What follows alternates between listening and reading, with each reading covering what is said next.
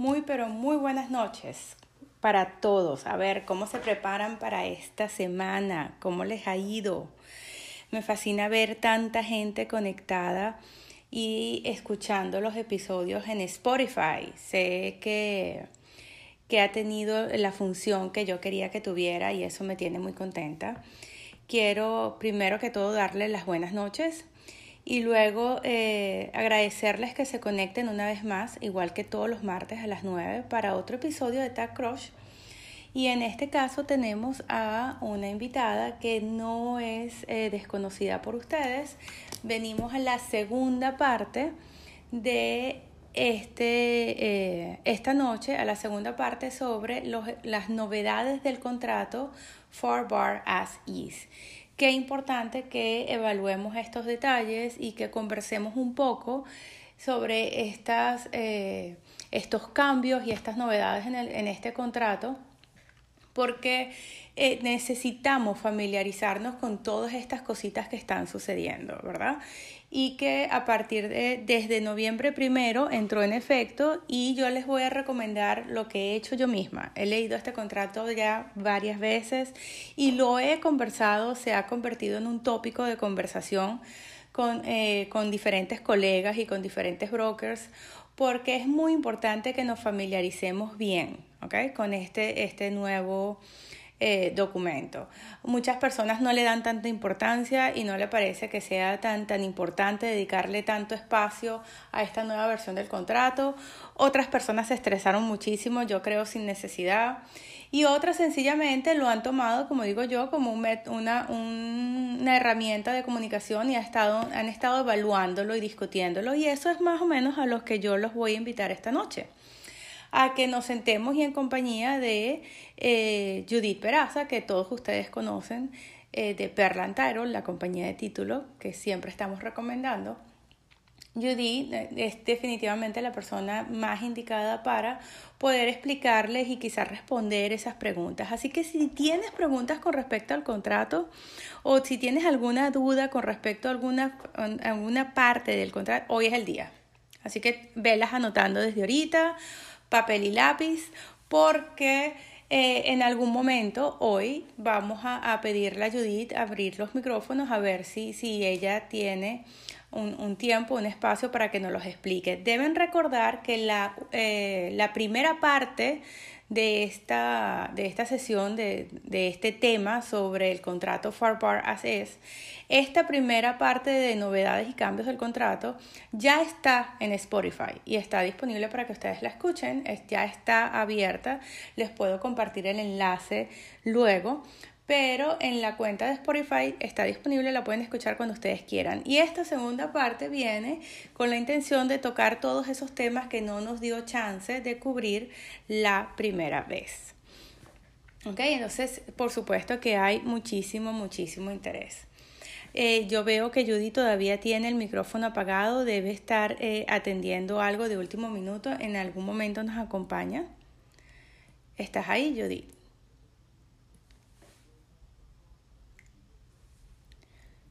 Déjame ver porque me parece que no te oigo. Veo que activaste el micrófono, pero sigo sin oírte. Puedes subir el volumen de, tu celular o de repente puedes que tengas el silencio activo porque no te puedo escuchar. Y ya no tienes el micrófono. Si quieres puedes tratar de salir y volver a entrar. Eso fue lo que hizo. Salió y seguramente va a volver a conectarse. Muy bien, estos, estos temas técnicos siempre suceden. Qué bueno que estamos. A ver, ¿ahora me escuchas? Sí, ahora sí te escucho. Qué, qué maravilla. ok, bueno, salí y volví a entrar, que a veces es lo más. Uh, Lo más sensato, sí, sí, sí, sí. ¿Cómo están? Buenas noches a todos, ¿cómo les ha ido? Nosotros muy bien. Muy contentos de tenerte, de vuelta. Nuevamente mi, mi, disclaimer, ok, mi disclaimer, eh, Judith Peraza de Pearl Title, soy agente de título. Estas presentaciones eh, las está dando, la mejor presentación que he visto del contrato la ha dado la asociación y recuerden, hay un número que siempre tienen que tener a mano, es el 407 438-1409, que es el, uh, el legal hotline, en caso que tengan algunas preguntas. Ok, la idea de esta pequeña presentación y una sinopsis que jamás puede reemplazar una clase magistral que pueda dar la, la, la, asociación. Hay una cantidad de abogados que han dado esta clase, pero por alguna razón todo el mundo regresa y me dice, bueno, es excelente la clase, ahora explícamelo tú. Entonces, de alguna forma, eh, he estado lo que pasa es que la manera como están haciendo lucir el contrato es, es, es intimidante y realmente no lo es. Hoy me llamó un realtor y me dijo, me presentaron tres ofertas y los realtors dijeron que se no van a usar el nuevo formato. Digo, pero ¿cómo que no van a utilizar el nuevo formato?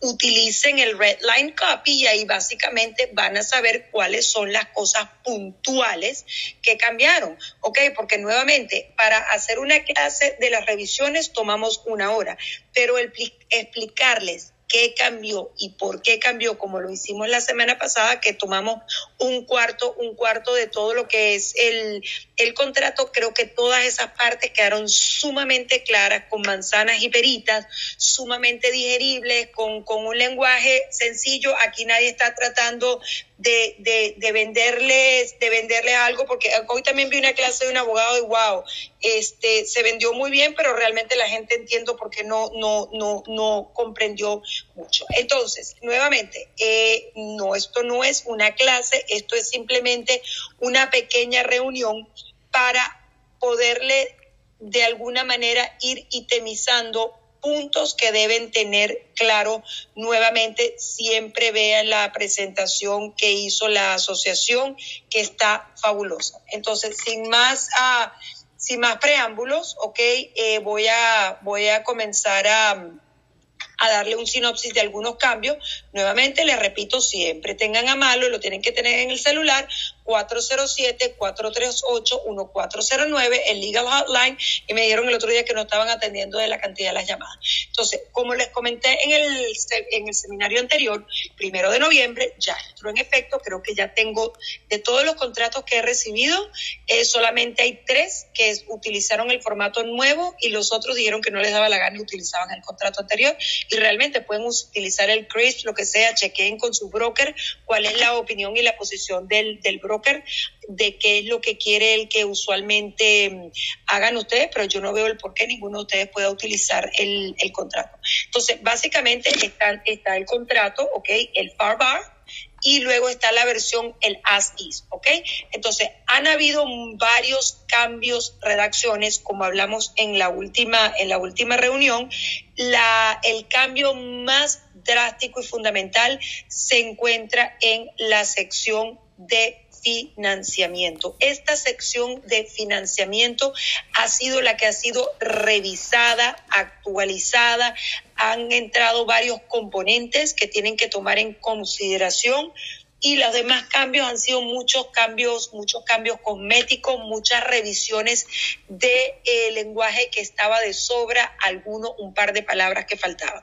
Eh, este, recuérdame algo, en la semana pasada tocamos alguna parte de financiamiento. Eh, la parte, la semana pasada hablamos muchísimo de todo lo que tenía que ver con los closing costs y los fees. Y, y, creo que tocamos el tema de financiamiento muy por encima, pero sí lo. Sí ok, Raza. Ok, entonces, básicamente, vamos a ir luego a lo que son los cambios fundamentales. Eh, nuevamente, en cualquier otro webinar van a ver claramente qué fue lo que cambió, pero me voy a parar en las cosas fundamentales. Entonces, el, el contrato FARBAR cambió y también su versión as is. Ahora voy con los writers. Entonces quiero que tengamos en consideración, esta vez voy a empezar hacia atrás. Ok, han cambiado los writers. El Homeowners Association Disclosure cambió para ser ampliado y ser uh, y, y, añadir un par de un par de cosas de, de, clarificación que nuevamente se las voy a leer al final, pero quiero que vayamos por uno por uno. El Homeowners Association Writer cambió el FHA y el VA Writer claramente si es una transacción que está envolviendo una transacción que tenga un préstamo FHA o VA, ¿ok? Clarificaron unos montos que estaban en el aire y además dentro de la parte del VA eliminaron un tipo de inspección que se tenía que hacer. El right to inspect and cancel tenía un lenguaje que estaba, este, que estaba repetido, lo eliminaron. El pre-closing occupancy y el post-occupancy by seller o by buyer pre-occupancy es cuando el comprador entra en la propiedad antes del cierre y el post-occupancy cuando el vendedor se queda en la propiedad después del cierre han sido eh, revisados para finalmente aclarar que antes decía que el comprador y el vendedor iban a entrar en un lease y realmente aclararon que no es un lease, van a entrar en un post occupancy, no es un lease. El sell of buyer property, ok, siempre ha sido un rider que está allí, ha sido clarificado y luego ha sido establecido en la sección 8 del contrato que si como condición para el financiamiento de un comprador se encuentra la contingencia que ese comprador venda una propiedad actual, este rider ahora tiene que acompañar al contrato. Antes era una condición del financiamiento, ahora si quieren ser una contingencia de financiamiento, este rider tiene que estar anexo. Este rider de alguna manera ya estaba y ahora ha sido clarificado para añadir una cantidad, divulga más información que la que tenía antes y sobre todo también ahora pone a, a las compañías, a las terceras partes, que es el lender y la compañía de título que esté utilizando ese comprador, o sea, ese comprador del vendedor que pueda divulgar en qué estado se encuentra la propiedad.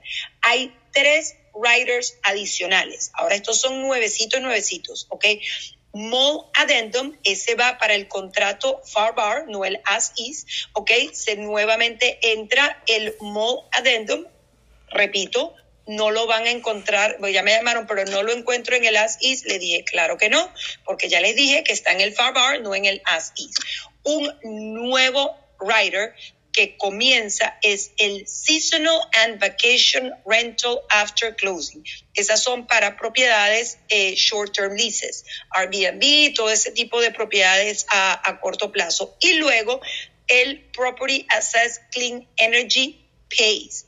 PACE Disclosure, que estos son para todas las propiedades que tienen paneles solares eh, o ventanas antiimpacto que han entrado en un acuerdo con, eh, con la ciudad y están pagando esos costos de estas remodelaciones, remodelaciones y actualizaciones a través de los impuestos municipales anualmente.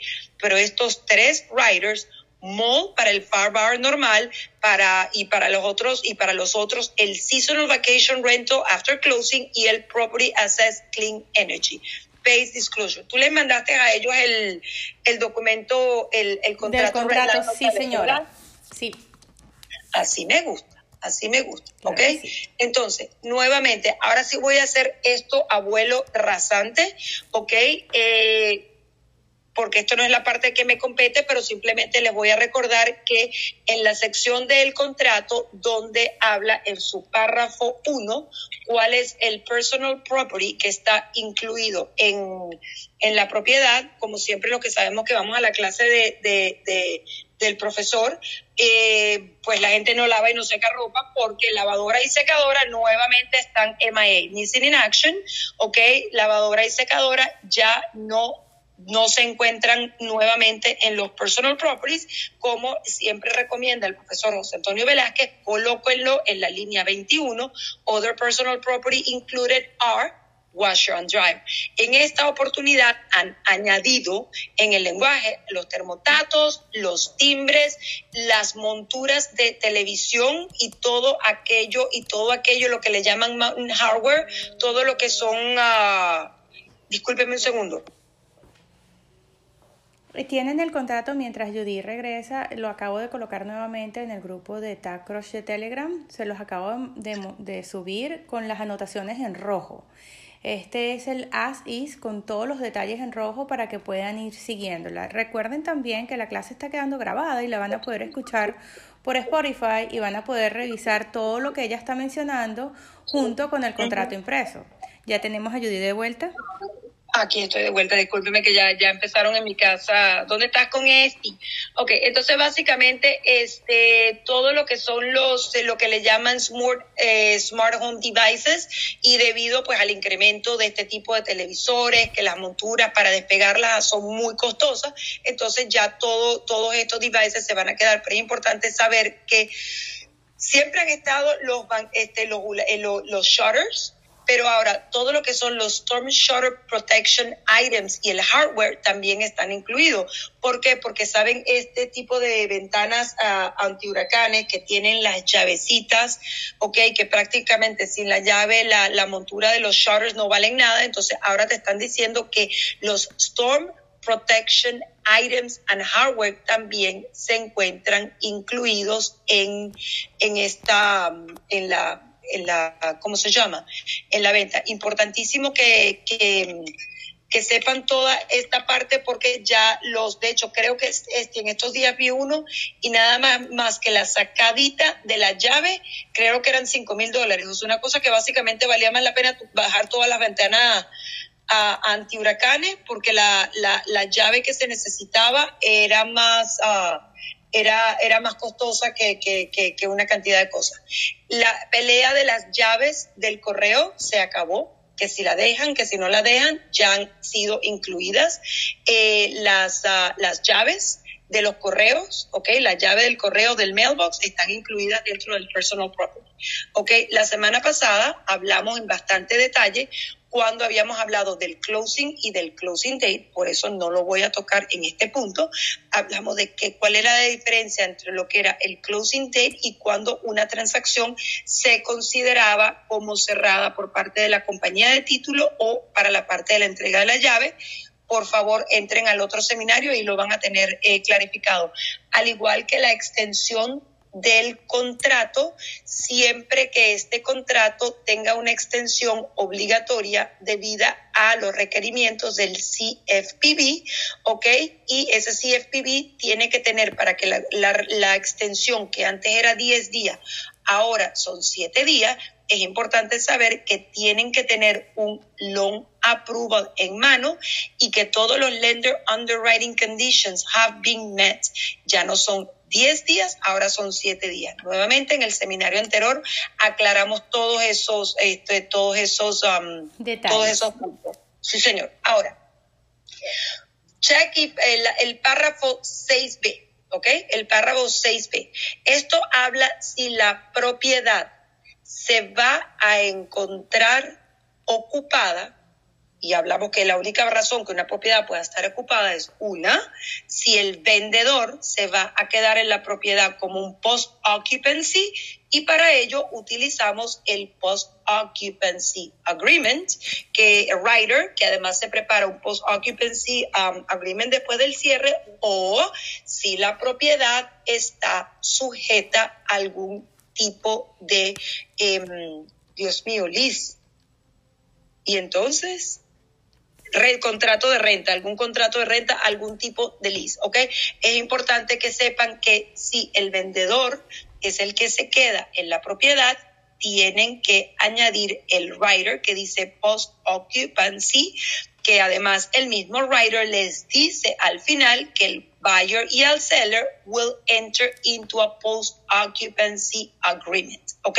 No solamente el post-occupancy writer es suficiente, luego el comprador y el vendedor van a entrar en un post-occupancy agreement en el cual van a determinar si, porque es importantísimo que después que en el cierre le tienen que informar a la compañía de título con que están cerrando uno, los términos del post-occupancy. Uno, si se va a quedar algún tipo de depósito de seguridad, ¿ok?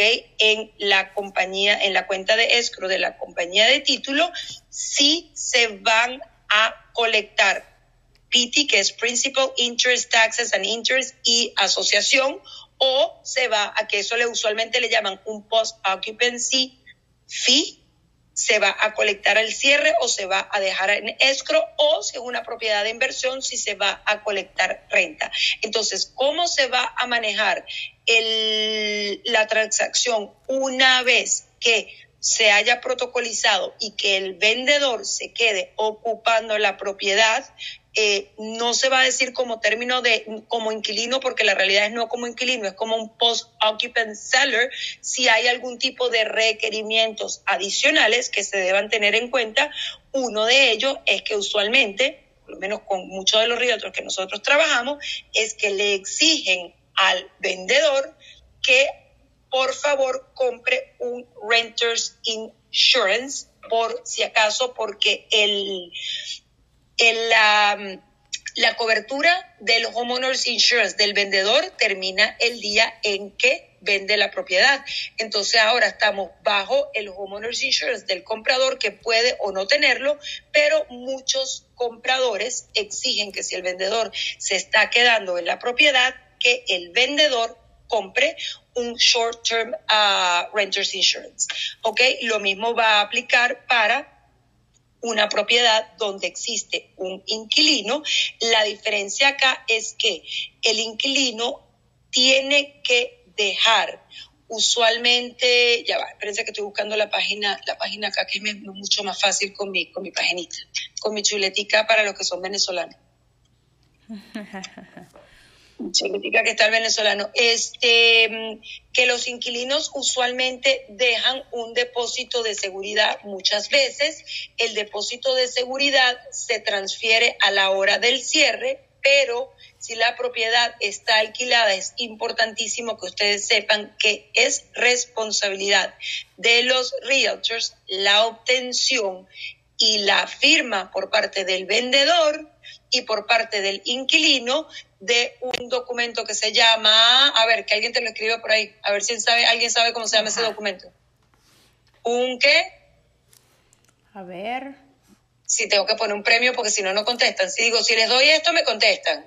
Tenan stop. ¿Quién fue? ¿Quién fue para darle un aplauso? María Teresa Villalobos. Ay, ya está. Ya está, Abigail. No hay premio, María Teresa. No hay premio para María Teresa el día de hoy porque ya. Ella es súper aplicada, María Teresa es sumamente aplicada y de verdad que yo creo que ya María Teresa se sabe el contrato de memoria. Ok, importantísimo que sepan lo siguiente, que si existe un inquilino en la propiedad, ok, también así sea que se esté quedando como un post-occupancy o un inquilino, sobre todo si el comprador es un inversionista que compró en efectivo, que se aseguren que las propiedades tengan los seguros correspondientes. En estos días escuché una realtor que le dijo, no, no necesitas comprar HOA Insurance porque estás comprando en cash.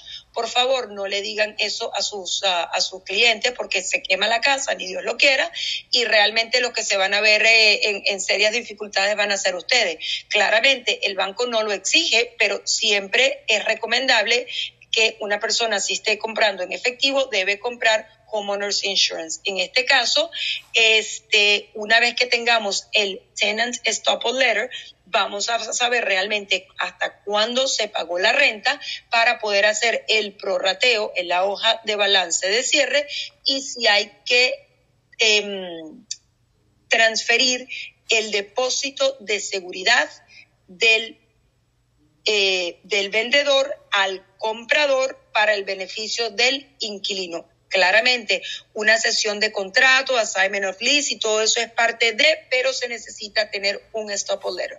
A diferencia de, ¿y cuál es el cambio grande acá? Que nos estábamos viendo con muchísimos problemas con las propiedades de short term rentals. ¿Por qué?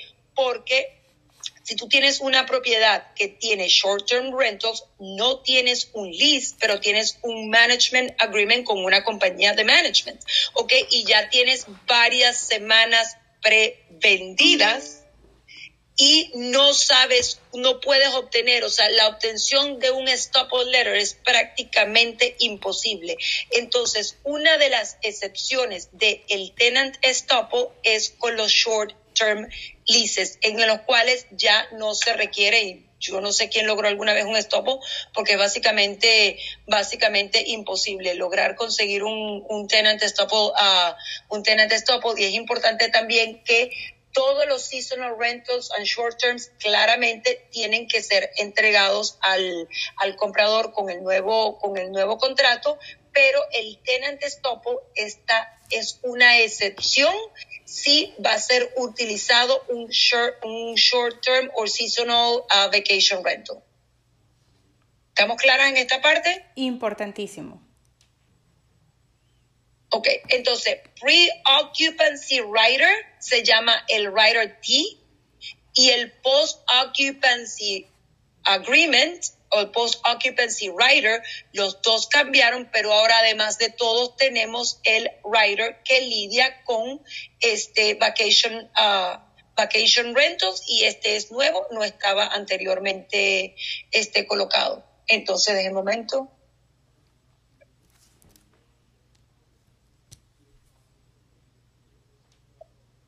Ok, aquí dice, el nuevo lenguaje en este párrafo se expande para hacer una obligación del vendedor para que le divulgue al comprador si existe algún acuerdo, ok, eso significa, le llamamos booking, para, para, porque no, sé cómo llamar ya, o sea, ¿cómo le podemos decir un booking en español, Esti? ¿Tú crees mi diccionario? Un cookie. Booking, booking, cuando tú tienes un booking de, una, de un Airbnb. Ah, es una reservación. Exacto, una mira, mira, pero, pero yo creo que de dónde, de dónde me habrán sacado a mí. Una reservación, exactamente, una reservación de una semana, ¿ok? Entonces debe divulgársele al comprador si, o sea, y de hecho, este, este writer además te dice que después de la fecha efectiva del contrato, para poder hacer algún tipo de reservación, el writer se reserva, lo puedes hacer con el permiso del de uh, comprador o lo puedes continuar haciendo sin permiso del comprador y que, y que las mismas pues sencillamente a la hora del cierre sean divulgadas y prorrateadas en, de, la de la mejor manera que les, que les parezcan, pero nuevamente es importantísimo que el management agreement con la compañía existentes de los Airbnb sea divulgado a los nuevos compradores. Y si me preguntan, ¿y si no hay ningún acuerdo con ninguna compañía de management, entonces no le puedes mandar nada porque no lo tiene, ¿verdad? Así de sencillo. Así es. Entonces, yo creo que con esta parte quedó clara. La sección 7 del contrato, ¿ok? La sección 7 del contrato, que era la, la habilidad de sesionar y de asignar el contrato, eh, vía contrato, antes tenía el comprador no puede asignar el contrato, el comprador sí puede asignar el contrato o el comprador puede asignar el contrato, pero no ser este eximido de ningún tipo de el comprador, eh, o sea, el sesionante anterior no es eximido de ningún tipo de responsabilidad. ¿Qué significaba ese? Que tú puedes sesionar el contrato, hacer un assignment of contract, pero tú todavía, comprador original, quedas responsable por ante el vendedor porque los términos del contrato se cumplan, incluyendo el depósito de seguridad.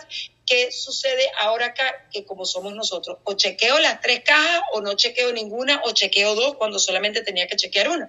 Si ninguna de las cajas están chequeadas, la regla es que se considera que el contrato no es asignable. Sencillo. Ok. No voy a tocar la parte de financiamiento, sino hasta el final si nos queda tiempo, para dejarle otro, otro, otro aperitivo. Me parece bien, además que quisiera regalarles los últimos 10 minutos a ver si que les tienen algunas preguntas o algunos comentarios al respecto. Y quiero hacer una pausa, eh, Judith, para comentarte que se, les hemos contado varias veces que no es eh, una clase teórica, más bien lo que, lo que intenta hacer este este podcast, esta grabación, es ayudarte a que quizás subrayes, a que le pongas atención a ciertas áreas para que luego las puedas estudiar y una vez más los queremos volver a invitar a que lean el contrato. Ustedes deben leer, leer este contrato por lo menos cinco o seis veces y aclarar todas las dudas y conversarlo varias veces para que le pierdan el miedo y para que se familiaricen, para que lo puedan identificar con los ojos cerrados, ¿ok? Y parte de la intención de estas, estas grabaciones, esta segunda parte y la primera que ya tienen en Spotify, es que si en algún momento tienen alguna duda puedan, puedan regresar a la grabación y, y escuchar los comentarios que les dimos al respecto de todos estos cambios. Eso es correcto. Y no le tengan miedo al contrato. Mi apreciación personal, ok, mi apreciación personal, este contrato le metieron muchas horas hombres, a mí me gusta el contrato. O sea, me gusta el contrato porque es un contrato que no deja de, o sea, es mucho de cajitas para evitarle a los realtors, ¿ok? Para evitarle a los realtors que tengan que tener más, em, ¿cuál es la palabra? Exceso de creatividad. Recuerden algo ustedes, ustedes como corredores inmobiliarios, como realtors, ustedes no se pueden poner a redactar y a tachar contrato y a poner cláusulas adicionales. Eso lo hace un abogado. ¿Ok? Ustedes tienen cajas y para esto están los writers y creo que este rompecabezas ahora tiene mucho más sentido que lo que tenía antes. Nuevamente, no le tengan miedo porque es un contrato que ha sido perfeccionado, simplificado y aclarado. Vamos ahora con time. No recuerdo si en la vez, en la vez pasada lo discutimos, pero pues me parece interesante que se discuta nuevamente porque esto es una de las secciones donde se pierden, eh, se pierden depósitos, ¿ok? Entonces, time is of the essence. ¿Qué significa en todos los contratos que ven? Time is of the essence. Time is of the essence significa que los términos son perentorios y de caducidad. ¿Qué significa? Si hay un critical date que es eh, que, que, tiene que cumplirse el día de hoy, significa que el día de hoy debe cumplirse o el comprador o el vendedor se encuentran en incumplimiento de contrato. Eso es básicamente lo que quiere decir, que si hay una fecha crítica, una obligación por parte de alguna de las partes que tenga que cumplirse ese día, si no se hace, ya comprador o vendedor se pueden encontrar en una calificación de un cumplimiento de contrato. ¿Qué cambia en esta cláusula? Que ahora añaden que en los días calendarios, señores, no ha cambiado, los días continúan siendo calendarios, se cuentan a partir del el effective date, que como todos nosotros sabemos, el effective date es el día número cero. No quiero entrar en detalles, cuando la última parte firmó la última contraoferta y hubo delivery, ¿ok? Ahí estamos todos claros. A partir de ese día, ese día se cuenta como cero, pero ahora añadieron que se cuenta con días calendarios, pero basado en dónde se encuentre la propiedad localizada. ¿Dónde es? Condado, claramente estado. ¿ok? Y es la hora, ¿ok? Entonces, para computar los periodos de tiempo. Ahora, antes de noviembre primero, el, la hora terminaba a las, a ver, déjame no decirle, ¿a qué hora terminaban antes, terminaban las horas? A ver si están despiertos. Ajá, vamos a ver. ¿Quién recuerda a qué hora terminaban, terminaba el día? A las 5 de la tarde. ¿Y ahora? Y ahora ya te lo escribieron. Antes era a las 5 y ahora a las 11 y 59. Pues todo el mundo está equivocado y todo el mundo está correcto. ¿Por qué? Lo primero que me tienen que contestar es lo siguiente. No contesten a priori. Las 5 de la tarde, si estabas utilizando la versión anterior del contrato, pero puedes tener un contrato eh, crisp enfrente de ustedes, ¿ok? Lo segundo, que ahora asumimos que son las 12 de la noche y que es lo que yo tengo miedo que vaya a suceder. No es que ahora estamos a las 12 de la noche, pero nadie se dio cuenta que estaban, que a partir de primero de noviembre, igualmente yo he recibido varias ofertas todavía basadas en el contrato anterior. Ojo con eso. ¿ok? Ya yo hago un seminario que se llama Pitfalls. Entonces ya yo estoy comenzando a colocar en mi lista, Pitfalls son, eh, Pitfalls son, ¿cómo explicarle? Errores, hablemos de errores. Como errores, errores frecuentes.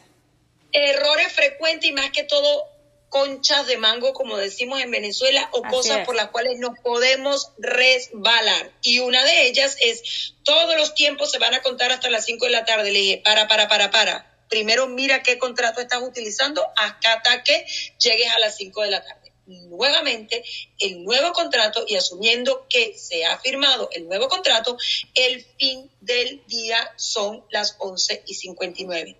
Señores, ojo, peligro, atención.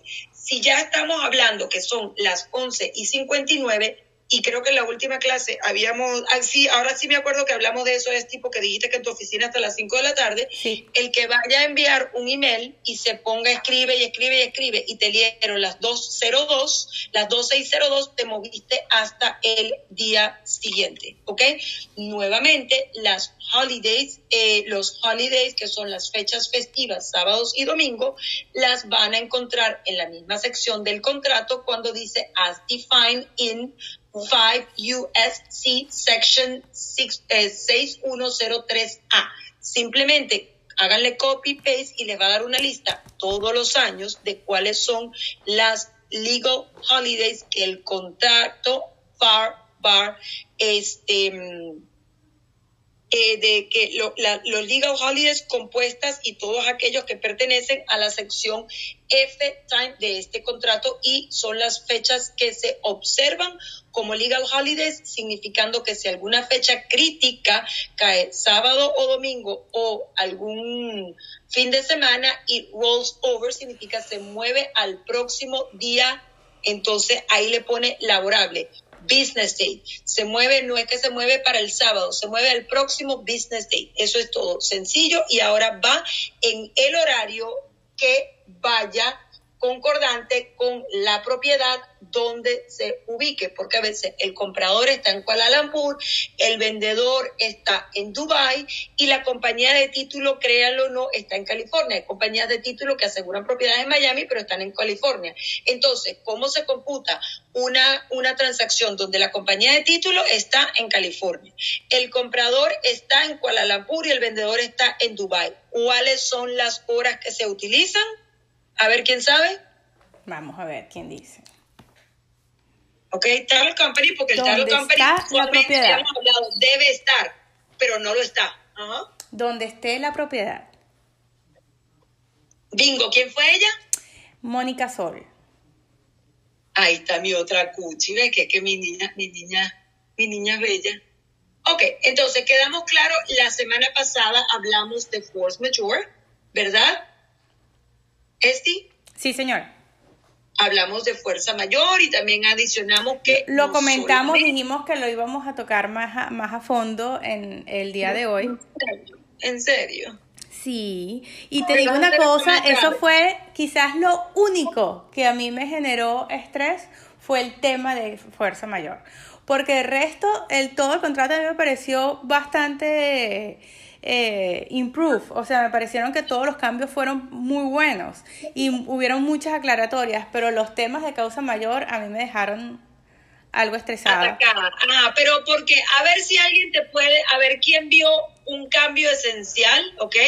Un cambio esencial en Force Majeure, que es algo que les haya llamado la, que es algo que les haya llamado la atención. A ver, ¿quién coincide conmigo de los que están conectados en que el tema y esta cláusula de fuerza mayor definitivamente eh, generó un poquito de estrés o por lo menos incertidumbre.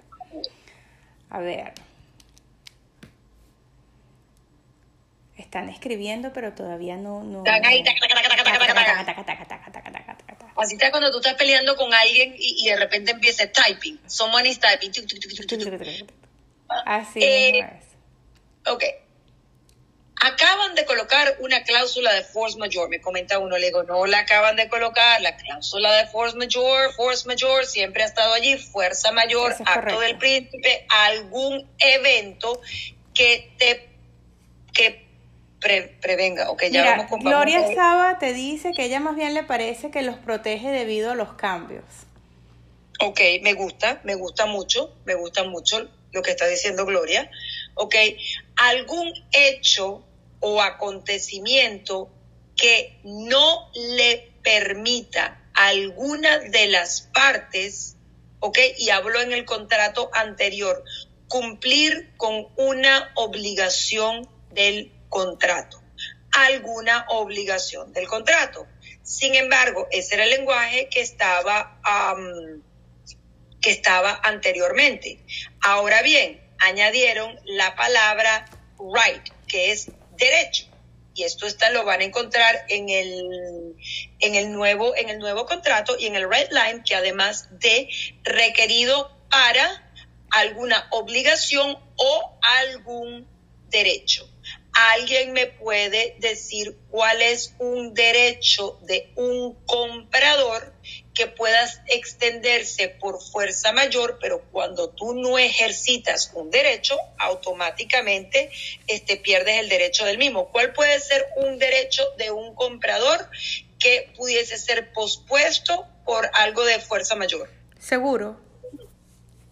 Ajá, esa, es, esa pudiera ser si estás financiando, exactamente, ahí lo podemos añadir a dos cosas. No puedes obtener seguro, pero ya ahí es más de inability, la, la, la, el no tener la, la, la, la habilidad de obtener un seguro si estás financiando una propiedad, ok, es algo que no te lo permite. El, un walkthrough o una inspección, ok. Un walkthrough es un derecho que si no lo haces no puedes regresar. No, quiero reversar esta venta porque yo no hice un walkthrough. Si tú tenías tu fecha de hacer el walkthrough y no lo hiciste, perdiste tu perdiste tu oportunidad. tu, tiempo. Exactamente. O sea el mismo eh, periodo inicial de de, de, de, inspección. Si tú no puedes realizar la inspección debido a un, a un hecho de fuerza mayor es tu derecho. Entonces ya puedes invocar la cláusula de extensión por fuerza mayor. ¿Ok? Exactamente. ¿Estamos claros acá? Sí. Ok. Ahora, ¿qué han, han añadido? Revueltas, ¿ok? O sea, actos eh, extremos, ya antes estaban huracanes, inundaciones, eh, climas extreme weather. Me imagino que esos son tormentas que no llegan a huracanes, pero son tormentas tropicales, terremotos, que ya hubo uno en Miami hace tres años, señores, y el epicentro fue el Daytron Center, créanlo o no, mi edificio, y nos mandaron a evacuar el edificio. Yo pensaba que se había vuelto loca todo el mundo, que había habido un terremoto en Miami y hubo, fue un replique, pero, pero se consideró en ese momento un earthquake. Fuegos, eh, algún acto, act of God, que en mucho, por mucho tiempo se trató de poner el equivalente de COVID a un act of God y la asociación fue tajante en decir COVID is not a force majeure, COVID is not an act of God pero tanto gritábamos, yo sé, este, aguántate que no vayas a gritar, que yo sé que lo vas a hacer. Ok, insurrecciones, eh, insurrecciones, revueltas civiles, algún tipo de acciones y lo más importante, government shutdowns. ¿Qué experimentamos nosotros durante la pandemia? Las tres cosas. Ok, government shutdown. Uno, estoy financiando y necesito los transcripts del IRS, pero el IRS está, está mm, no quiero usar la palabra, el IRS está shut down, porque estamos hablando ahí Spanglish, no estamos hablando nada. El IRS se encuentra cerrado, tampoco es la palabra correcta, ¿no? No estaban cerrados, ellos estaban temporalmente en, en servicios limitados, o sea, ellos tenían el, un mínimo de actividad. Porque es que nunca llegó, hubo, fíjate tú, Hubo una parte del IRS que tuvo un total shutdown porque fueron todas las personas y luego hubo otras que se fueron a trabajar remota. El problema más grande que tuvimos con el IRS es la división de, de FERTA, los que manejan pretensiones porque ellos no podían trabajar desde casa, los mandaron a su casa and that was a total shutdown. O sea, como lo quieran colocar, esa, ese, ese branch, esa rama del gobierno de FERTA, toda esa gente se fue para su casa y no aparecieron por lo menos por dos meses, ¿ok? Entonces, ¿qué, qué hubo con algunos government shutdowns? Las, las ciudades ¿ok? Ustedes saben que para poder cerrar se necesitan cartas municipales, ¿correcto? Y si la ciudad está cerrada para emitir los tax and search y la carta municipal, that is a government shutdown.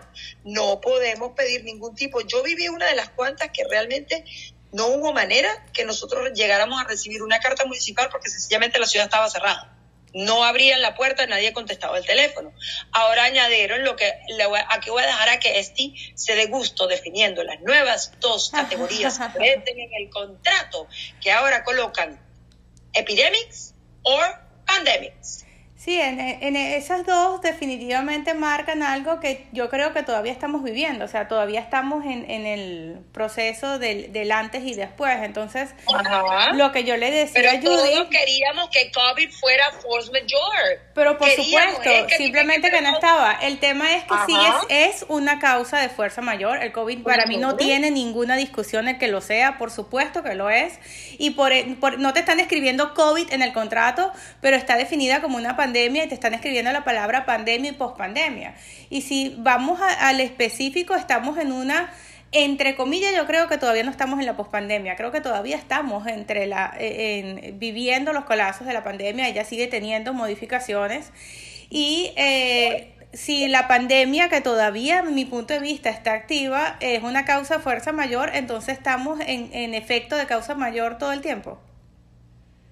No lo sé, por eso te dije que tú me lo escribí, que tú me lo definieras, porque yo, eh, Esa es la parte en la que yo entro a discutir con todos los rialtos, porque si no, si volvemos a... Risa.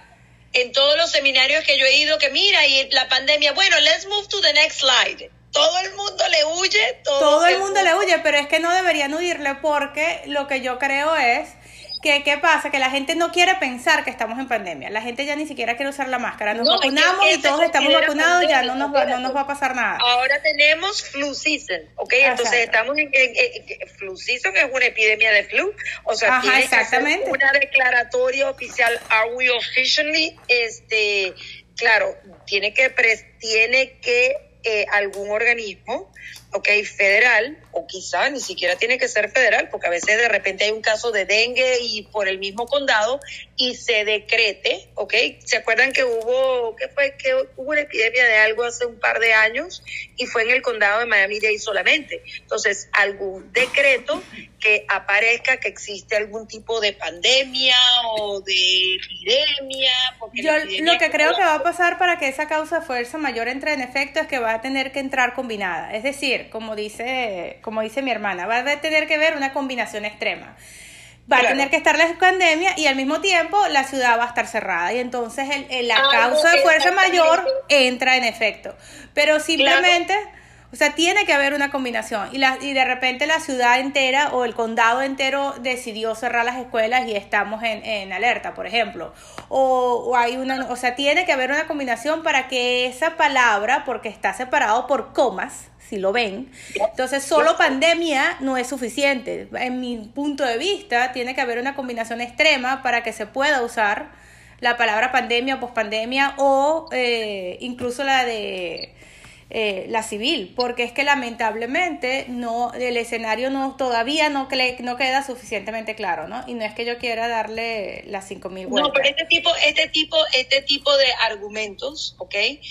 Probablemente van a tener definiciones a través de lo que llaman case law jurisprudencia una vez que empiecen todos los abogados, porque para eso existen abogados, ¿entienden? O sea, para, para, para debatir estos puntos y exista lo que se llama case law, donde se va a definir con más detalle qué quiere decir epidemics and pandemics, ¿ok? Pero epidemics son actos por los cuales un hecho por el cual, y que es la base de todo eso, no le permite a una de las partes cumplir con una, con una obligación de el contrato, ¿ok? Así es. no puedo cerrar, no. Y entonces la, y el force majeure es una cláusula para extender, ¿ok?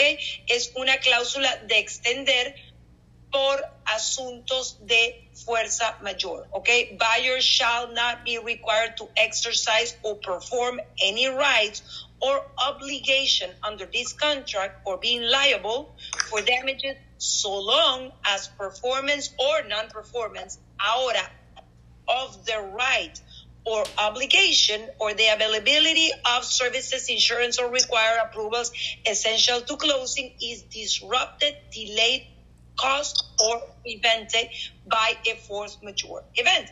¿Qué significa? Que cualquiera de estos hechos te permite a ti buscar por una ex.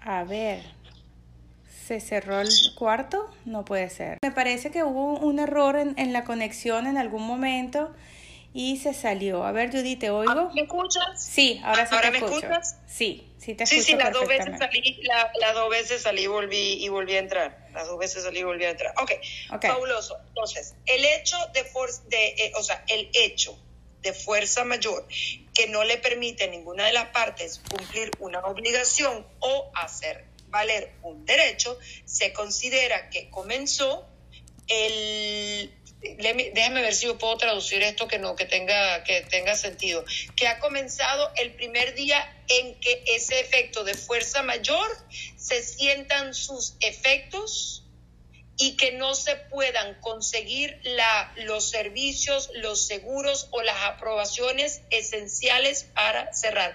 Es todo aquello que es esencial para cerrar, además de una, una además de claramente una obligación. Una de ellas es que se puede requerir para cerrar el cash to close. Claro. el dinero al cierre. Si me cerraste el banco, ¿cómo puedo mandarte ¿Cómo dinero? puedo mandarte dinero? Exactamente, ¿Dónde por eso es que digo, tienen que haber combinaciones, porque no es solamente el Claro. concepto de pandemia, porque tiene que haber, pero si hay pandemia y los bancos están abiertos y eh, la ciudad está abierta y todos los servicios están disponibles, no puedes usar la, la excusa de pandemia. Obviamente, Claro, simplemente que al dividirlo que- por, por comas Por parece que fuera justificación suficiente que estemos en pandemia. Judy, te Claro. voy a pedir una pausa porque Guillermo me pidió derecho al micrófono para participar un minuto, me levantó la mano y quiero aprovechar que subió. A ver, Guillermo, puedes quitarte el mute, que sé que estás en, eh, en silencio y te escuchamos. A ver si Guillermo me escucha. Que acá, que allá. Muy bien. casi. La tecnología casi me atropella. Adelante, Guillermo. Gracias. Eh, no, solamente que eh, yo considero que para no mm, pensar que tenemos la, la solución, eso debe ser declarado legalmente. By the way, eh, en- ya sea por el lugar donde está la propiedad o por el lugar donde están tanto el comprador como el vendedor o la compañía de título. Eso tiene que ser eh, eh, una declaratoria legal. Sí, está, es en el lugar donde se encuentra la propiedad. O sea, es el lugar ni siquiera donde esté ni el comprador ni el vendedor, es en el condado y en, la, y en el condado y en el lugar donde se encuentre la propiedad, ok, cualquier hecho que no le permita, pero es que hay varios, hay varias vertientes y layers de force majeure, porque todos automáticamente vamos COVID o abre o no, entonces tienes que mirar cada uno de los hechos con diferente lente, porque el más común que existe y que ha existido desde que yo tengo 25 años haciendo cierre es el tema de cuando llega el huracán, ¿ok? Entonces, ¿en qué momento? Y ahora vamos a olvidarnos un poco del tema de la pandemia, porque ya tendremos momento de, de dirimir esa parte y regresar al tema de force majeure y cuándo comienza. Acaba de poner, acaban de aclarar en el contrato que es cuando se empiezan a sentir los efectos. ¿Qué sucede? En el momento que hay, ustedes saben la diferencia entre Hurricane Watch and Hurricane Warning, ¿verdad? Por supuesto. Y si no la saben, se las recuerdo. El Hurricane Watch, nosotros sabemos que viene un huracán, lo estamos viendo acercarse, pero todavía no se sienten los efectos del huracán. ¿Ok? No, no- puede estar soleado y bello el dma afuera y, este, y estamos en un Hurricane Watch. ¿Ok? Eh, Puede Pero estar... ¿qué sucede under Hurricane Watch? Hay algo que es importante, que todavía no tenemos force majeure, pero hay algo que va a suceder y que es constante cuando tienen un ah, Hurricane Watch. El Hurricane Watch automáticamente pone a los seguros, ¿ok? La, estoy poniendo agüita acá, a los seguros, a las compañías de Homeowners Insurance, eso es lo que llaman ellos, que ellos entran en el cono. En el cono significa en el momento en que ellos ya no pueden hacer compromiso, ¿ok? Porque ustedes no compran el seguro el día del cierre lo completo. Ustedes entran en lo que se llama un binder, ¿ok? Un binder donde el banco o el comprador dice, bueno, ya aquí están las condiciones por medio del cual la propiedad va a estar asegurada el día del cierre y tú me pagas una prima. Si ustedes no llegaron a ese acuerdo con esa compañía de seguro y entramos en lo que le llaman el cono, que usualmente es cuando existe un hurricane ah, watch, ellos tienen su manera de entrar en el cono, significa que ya no tendrás force majeure para otra cosa, pero no puedes comprar seguro para la propiedad. Una vez que entras en warning. ¿Qué significa? Que ya las autoridades han comenzado a hacer evacuaciones obligatorias en el condado claramente donde nos este, encontremos. Porque si yo tengo un comprador, para lo que sea Guillermo, que está en California, me dice, no, es que acaba de haber un terremoto aquí en California y yo tengo un force majeure. El force majeure es tú estás en California, tú no estás en el condado y en el lugar donde se encuentra la propiedad porque el, el, el el terremoto eh, eh, tuvo lugar en otro sitio. Es claramente donde se encuentre la propiedad. Y, es, cuando, como yo les he contado en muchas oportunidades con Irma, la transacción tenía que cerrar, o sea, tenía que cerrar en libros, porque claramente ya había el banco cerrado y eran las 5 de la tarde y nosotros teníamos el agua encima y estábamos firmando al comprador y al vendedor porque era un asset que tenía que entrar en los libros ese día. Aunque no se desembolsó, tenían que entrar todos los documentos firmados. Ya nos estaba llevando literalmente el huracán y ese día terminamos de firmar todos los documentos, que claramente si alguien hubiese querido invocar esta cláusula más clara que estábamos volando. Entonces es cuando está el warning o es con la, cuando la gente está corriendo con las cajas de agua o con el plywood, porque todos nos olvidamos de comprar 7.500 latas de cosas que nunca nos comemos. Entonces, ¿cuál es el momento? Cuando la gente corre con las cajas, con el plywood y es básicamente cuando ya, este, ya existe un pronunciamiento donde todo el mundo este, tiene, que, tiene que retirarse. En ese momento puedes invocar la cláusula de fuerza mayor. Correcto. Interesantísimo una vez más. Es que es... Eh, es ilustrante poder escucharte eh, tocar todos estos temas. Yo, yo les invito nuevamente, antes de despedirnos esta noche, a que vuelvan a leer el contrato y quizás eh, conversenlo con sus colegas, vayan a la oficina, conversenlo con, eh, con su broker si tienen algunas preguntas, si les quedaron dudas con respecto a alguna parte del contrato. a mí me parece... yo no he terminado, me faltan dos cosas. Ah, go ahead. Son las... No me puedes votar. no, yo no estaba votando. No, y no me voy, es más, se queda, aquí me quedo y, y hago, y hago una un civil, un civil, un civil unrest acá, exactamente, voy a hacer un civil unrest acá. No, este, conversenlo claramente, nuevamente, las mejores contratos, lo que pasa es que tratar de indagar a veces y yo ver qué puede haber en la mente de ustedes y cuáles pueden ser las preguntas, porque yo no hago nada llenándoles de términos, de términos rimbombantes cuando al final no vamos a llegar a ninguna parte, porque es que mucha gente al principio, a mí me tocó como cinco o seis seminarios terminar de entender muchas cosas que al final dije, ah, that's why. Importantísimo que sepan y quiero tocar, ya los toqué más o menos, los seasonal and vacation rentals after closing son las propiedades que se encuentran en Airbnb por favor, tómense el tiempo de revisar el Rider DD. Si la propiedad que están vendiendo o están comprando tiene algún tipo de, eh, se me olvidó booking otra vez, de qué? De reservaciones prepagadas, es importante saber en qué momento se va a divulgar y sobre todo si existe algún tipo de contrato con una compañía que maneja todas esas, uh, todas esas agendas de, de ventas cortas. El próximo que quiero que por favor le tomen mucha, mucha atención, Buyer Select the Buyer, ok, ok, es el eh, Energy Property Assess Clean Energy Base, ok.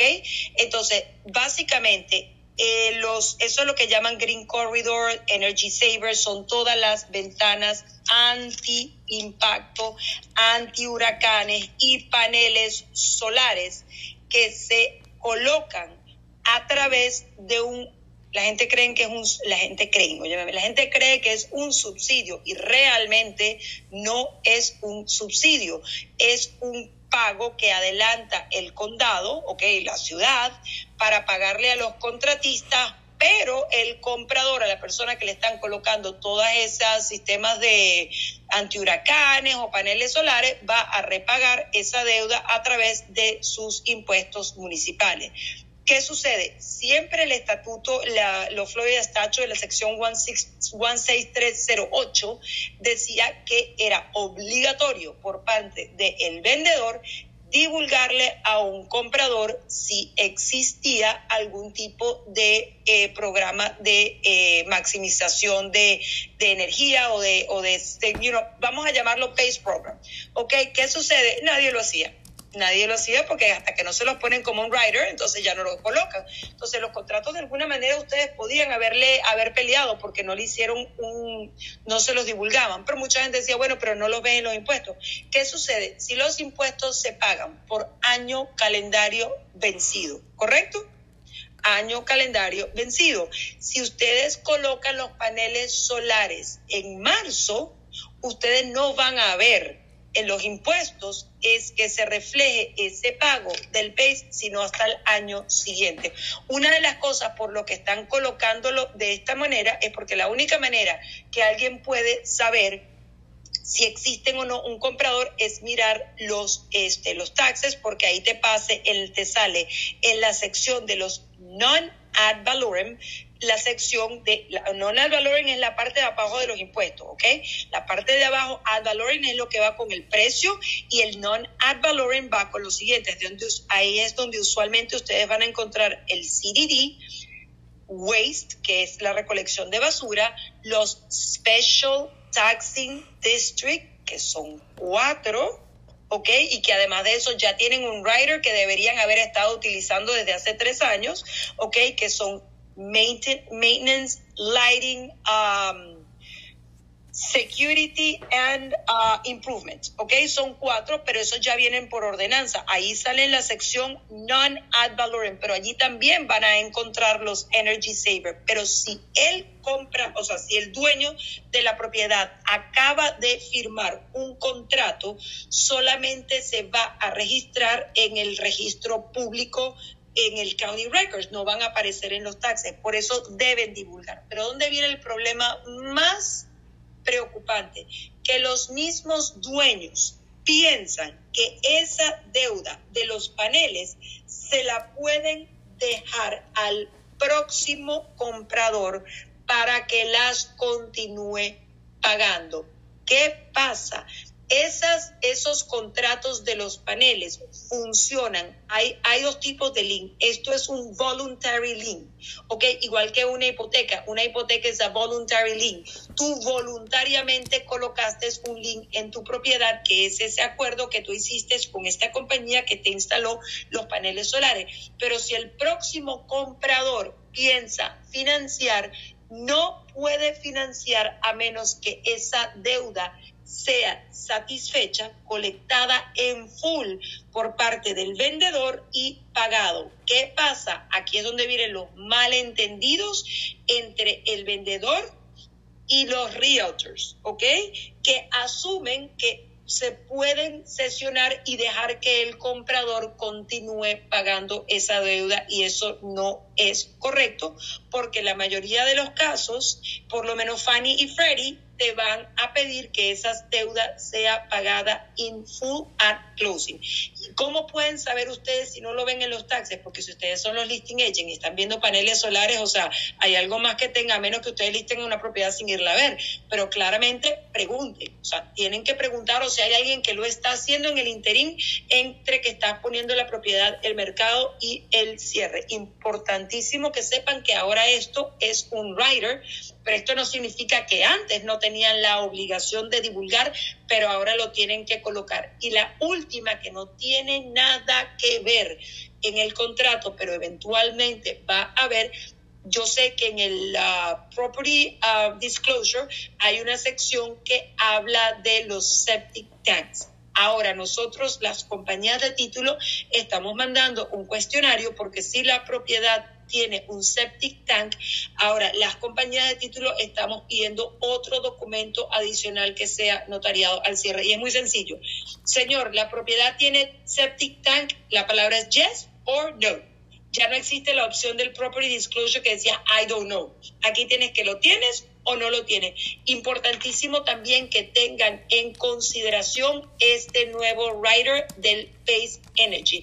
Si alguien quiere más información, es importante, yo se las puedo enviar. Si alguien quiere saber, alguien que sea un loan officer, todos los guidelines de Fannie, uh, Fannie and Freddie Mac para cómo lidian con ella, pero lo que sí tienen que tener claro es que ningún préstamo convencional les va a permitir que ese, que ese, que ese voluntary lien se quede en la propiedad sin pagarlo. El problema es la sorpresa del vendedor cuando cree que le metiste 30, 40 mil dólares más de improvements a la propiedad, que ya praise for more y que no lo vas a pagar al cierre. ¿Ok? Importantísimo.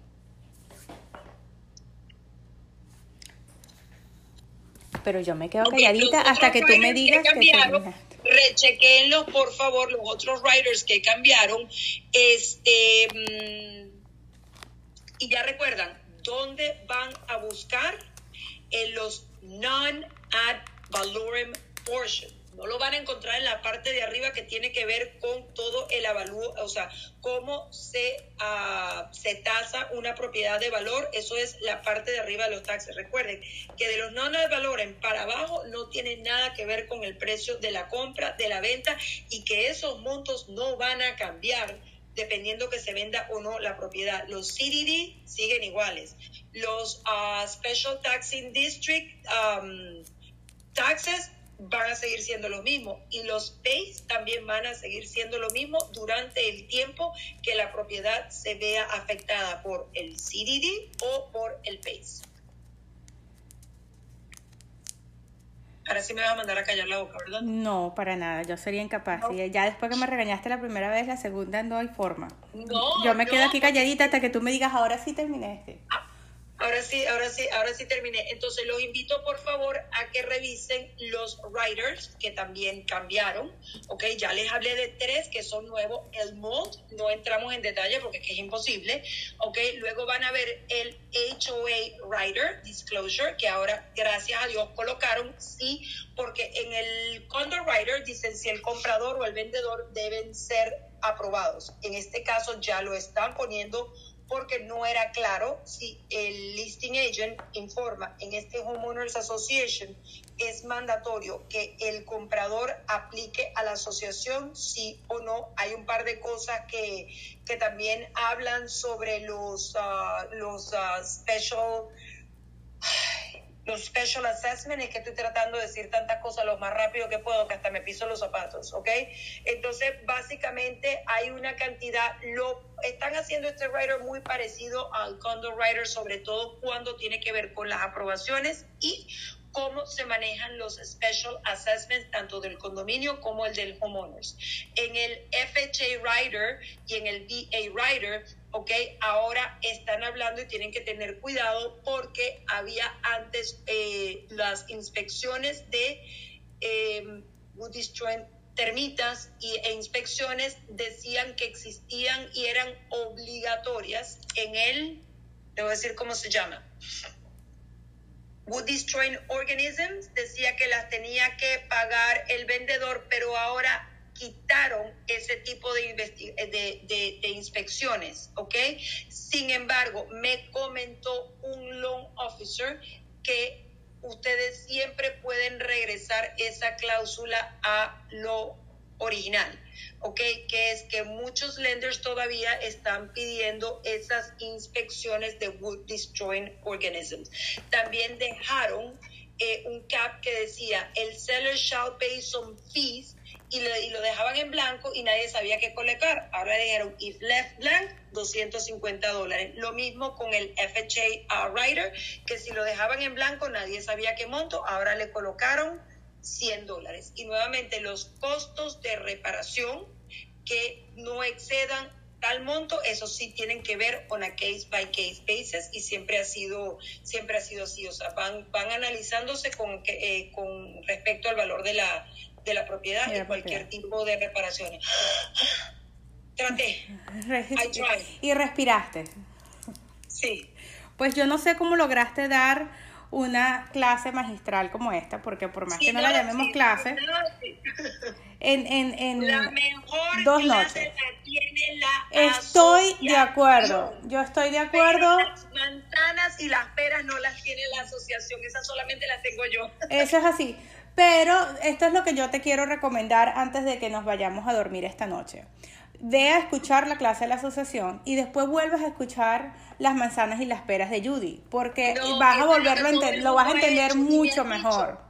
Wow, yo debí haberte escuchado primero a ti y luego a la asociación y le dije, no, vamos a hacerlo al revés. Vamos a hacerlo al revés. No, pero mucha gente prefirió escuchar las manzanas y las peras. No, porque no se, no se deben conformar con este audio. La idea es que, es más, háganlo las tres veces. Va, ya, ya tienes una idea general, ya sabes por dónde vienen los tiros, ya tú sabes cuáles son más o menos los cambios y tienes una idea bastante global de, de qué se trata el contrato. Ve a estudiar tu clase, ve a la asociación, escucha tu clase sobre el contrato y si quieres, vuelves a escuchar el audio y entonces vas a poder participar ¿ok?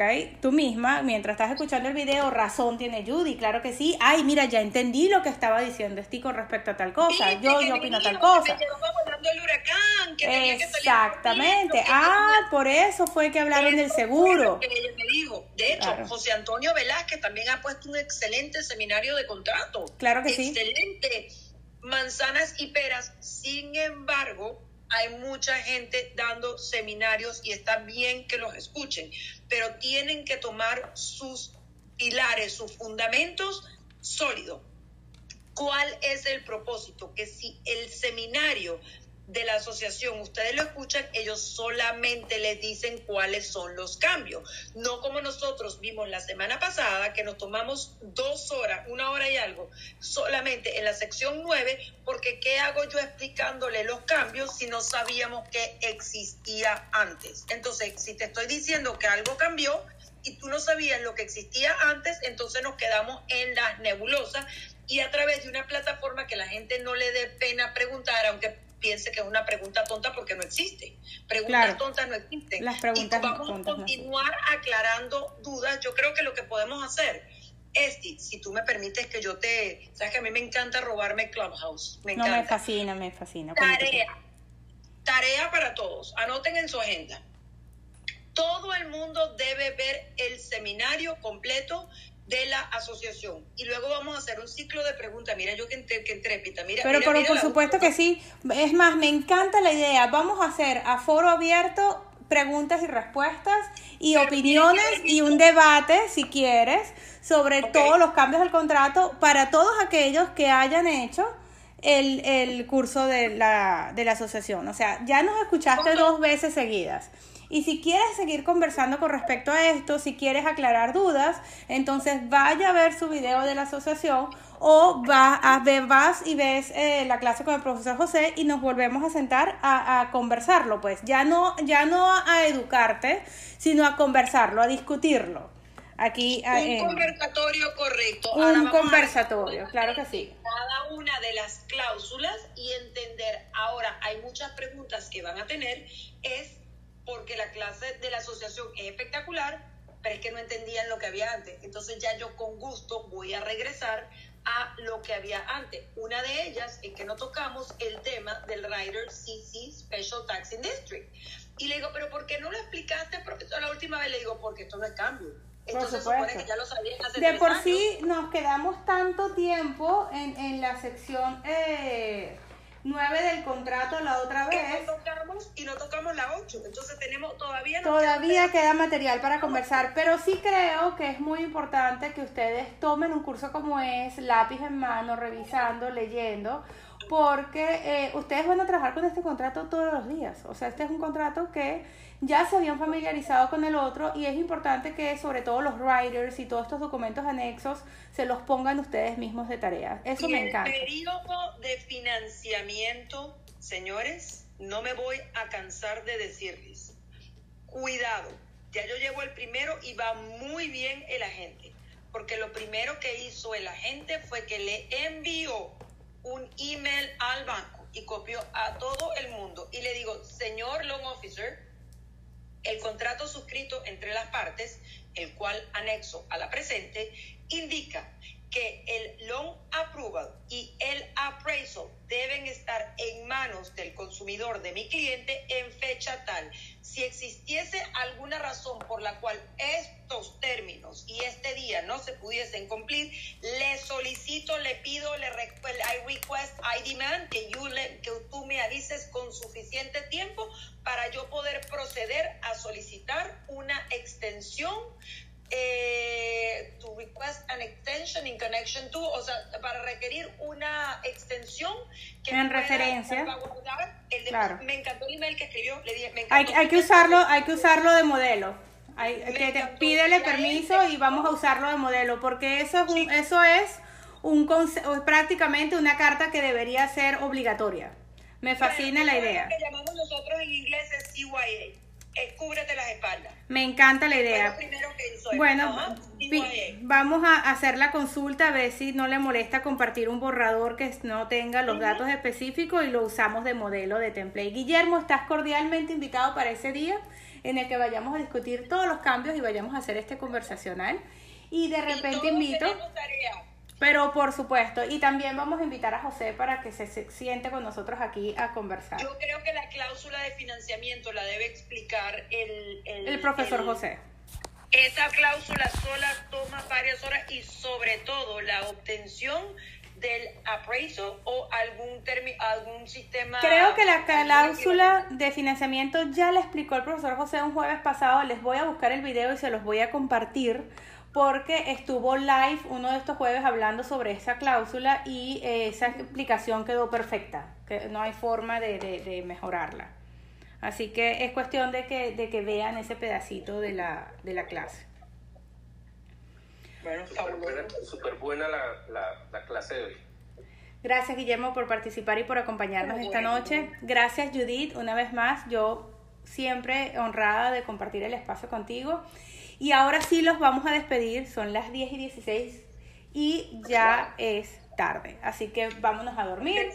Descansen. Amén, amén y amén. Gracias. Y bueno, y nos vemos el próximo martes. ¿Ok? Gracias. Bye bye.